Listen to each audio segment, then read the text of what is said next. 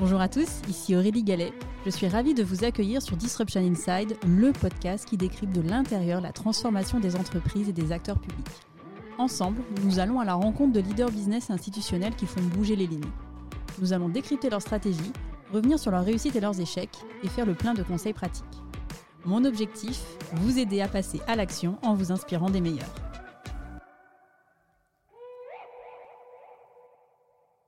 Bonjour à tous Cette semaine, place au décryptage de l'épisode avec Paul Hermelin, président du conseil d'administration du groupe Capgemini.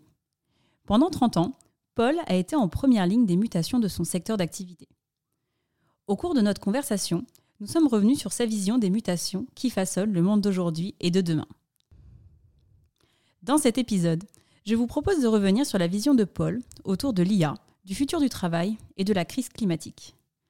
Première grande mutation abordée avec Paul, le développement de l'intelligence artificielle et la démocratisation de son accès auprès du grand public. Pour commencer, Paul revient sur les origines de l'IA. Il nous dit L'hiver de l'IA a duré près de 25 ans. On avait créé des systèmes experts dès les années 80. C'est la révolution du traitement des données massives qui a changé l'IA.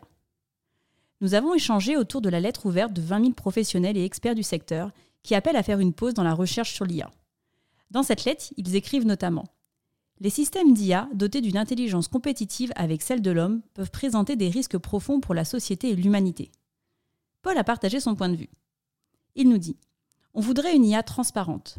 Sauf à décomposer les milliards de milliards d'interactions du réseau neuronal, ça ne va pas beaucoup vous aider. Si on décrète une pause, les méchants ne vont pas faire de pause. Les hackers, les malfrats, les rogue nations, l'idée que parce que nous, on est transparent, on fasse une pause, et qu'on laisse les autres prendre de l'avance, je pense que ce n'est vraiment pas une bonne idée. Paul plaide pour se doter de principes éthiques et d'avoir une transparence sur ce qui est fait. Il poursuit. Je plaide pour des travaux avec une certaine publicité, pour qu'on comprenne ce que l'on fait, mais je crois que l'on ne peut pas faire de pause. L'IA aujourd'hui est sortie de la boîte et on ne la fera pas rentrer. Et si nous déclarons avec des pudeurs que l'on s'arrête, les autres ne s'arrêteront pas, et ils vont prendre sur nous des avantages que l'on regrettera.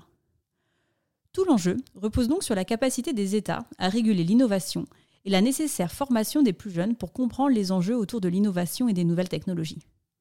Sur l'IA générative et les articles alarmistes sur les destructions d'emplois, Paul nous a partagé sa conviction. Il nous dit Il y aura plus d'emplois créés que d'emplois détruits.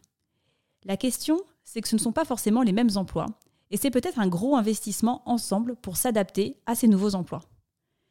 Les nouvelles technologies créent des emplois très qualifiés ou très peu qualifiés, et peu d'emplois au milieu, créant le risque d'une société à deux vitesses, avec un affaiblissement des classes moyennes. Paul milite pour que l'on s'intéresse aux types d'emplois qui sont créés et la manière dont ces emplois impactent la vie des individus pour adapter le système éducatif et social à cette nouvelle réalité. Il poursuit. Parlons des emplois que l'on crée. À quoi ils ressemblent et qu'est-ce qu'ils vont avoir comme conséquence sur le profil des gens, sur leurs espoirs de vie, sur comment ils mènent leur vie. Parlons de l'emploi de demain et créons des couvertures sociales de demain. Sujet passionnant et difficile dont les pouvoirs publics doivent pleinement se saisir. Seconde mutation, le futur du travail. Consécutivement à la crise sanitaire, de nouvelles aspirations et attentes des collaborateurs ont vu le jour. Paul a remis en perspective deux sujets. Le premier sujet, le télétravail, dont on entend beaucoup parler ces dernières semaines, avec notamment le rétropédalage des géants de la tech aux États-Unis qui renforce les contraintes du présentiel. Paul, lui, prend une perspective différente et pointe les risques de fracture sociale entre ceux qui ont des métiers qui sont télétravaillables et ceux qui ne le sont pas. Deuxième sujet abordé sur le futur du travail, les parcours hybrides entre salariat et emploi individuel. Paul convient que c'est une réalité, mais qu'il est beaucoup trop tôt pour en tirer des conclusions. Time will tell, nous dit-il. L'enjeu pour Paul est de donner un cadre social soutenable pour ces formes d'emploi individuelles, ce qui n'est pas encore le cas aujourd'hui. Ce que je trouve de particulièrement inspirant, c'est la vision sociale, sociétale autour de ces deux sujets que l'on n'entend pas suffisamment. Dernière mutation, la crise climatique. Paul revient sur la différence d'approche entre l'Europe et les États-Unis. En Europe, on pense interdiction, régulation. Aux États-Unis, on pense innovation, innovation technologique. La conviction de Paul est la suivante. Je pense que la solution, c'est un peu des deux. Je pense qu'en Europe, on va trop du côté dans l'interdiction, de la sobriété, alors qu'aux États-Unis, ils voudraient croire qu'ils ne pourront rien changer à leur mode de vie, à coup de nouvelles technologies. Je pense que la vérité sera un compromis des deux. Pour terminer cet épisode, j'aimerais vous partager trois enseignements inspirants tirés de l'épisode avec Paul.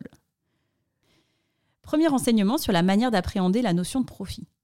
Paul revient sur son rapport d'étonnement lors de sa bascule dans le secteur privé. Ma première surprise, nous dit-il, a été à quel point on glorifiait le profit. Il nous confie qu'on puisse gérer une entreprise avec comme indicateur de performance, de fierté collective, le profit, ça m'a renversé. Il nous explique avoir compris plus tard que le taux de profit ne peut pas venir de la compression des coûts. L'enjeu est de monter en valeur, vendre de la valeur pour générer une marge supérieure. Paul a utilisé le profit comme un indicateur pour, je cite, voir si le groupe vend de la valeur et si ses clients sont prêts à l'accepter. Quand on vend de la valeur, on propose des jobs passionnants aux gens, car on est à la pointe de l'innovation et à la pointe de ce qui est important pour les clients. C'est devenu, nous dit-il, un de mes mantras. Second enseignement, l'entreprise doit laisser de la liberté et de l'autonomie aux individus. Paul prend l'exemple du groupe Capgemini, où il existe un manuel qui dit ce que les collaborateurs n'ont pas le droit de faire, et tout ce qui n'est pas interdit est permis. Pour Paul, le travail doit être un facteur d'épanouissement. À charge de l'entreprise de créer les conditions permettant à chacun de s'épanouir pleinement. Dernier enseignement, faire preuve de curiosité et se remettre souvent en question. Paul nous confie dans l'épisode passer beaucoup de temps à rencontrer des gens et à lire. Paul lit un roman par semaine et est abonné à plusieurs revues de think tank. C'est la fin de cet épisode, j'espère qu'il vous a plu. Pour m'aider à faire connaître le podcast, c'est très simple. Parlez-en autour de vous. Mettez une note 5 étoiles accompagnée d'un gentil commentaire. Et abonnez-vous à mon compte pour être notifié des prochains épisodes. Si vous souhaitez en savoir plus sur le podcast, je vous donne rendez-vous sur mon site aurélie-galet.com ou sur mon LinkedIn. Un grand merci à tous et rendez-vous la semaine prochaine pour un prochain épisode.